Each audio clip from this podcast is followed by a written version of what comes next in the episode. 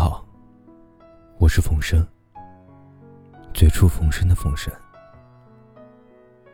感谢你的喜欢，祝你好梦。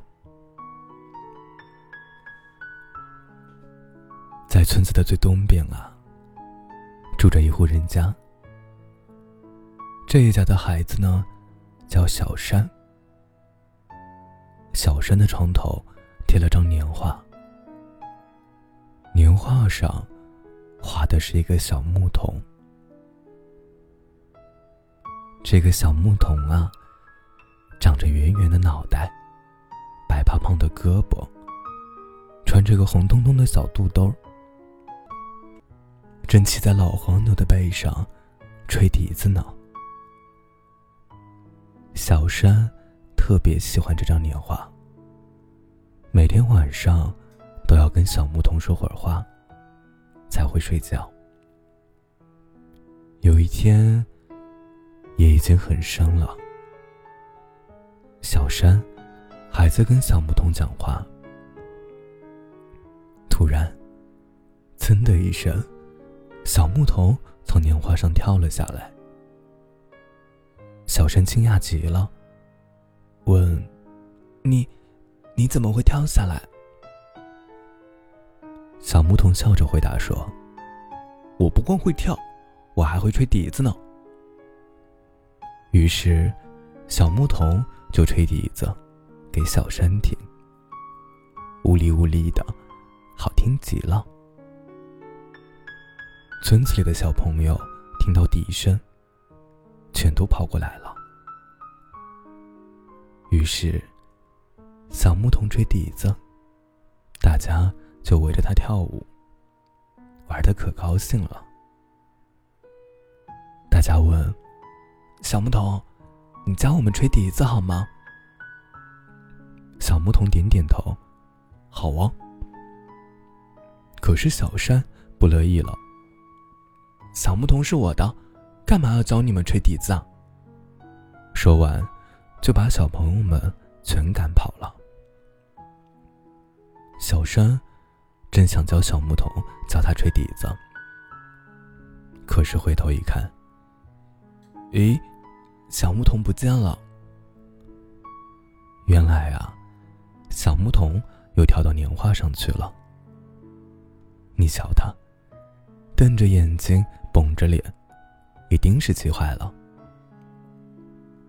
小山也生气了，就把年画反过来钉在墙上。哼，小木桶，你不肯教我吹笛子，我就把你关起来。第二天，小山把年画反过来一看。哎呀，年画上的小牧童不见了，只剩下一头老黄牛。小山惊讶极了，不知道是怎么回事儿。这时候，老黄牛突然开口说话了：“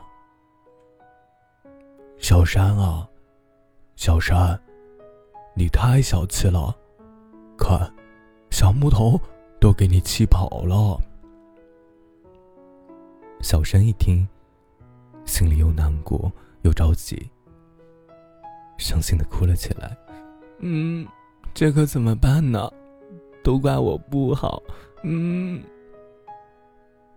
老黄牛安慰他说：“别着急，你骑到我背上来，我带你去找他吧。不过。”你可要好好向小牧童道歉啊！说着，老牛就从画上走了下来。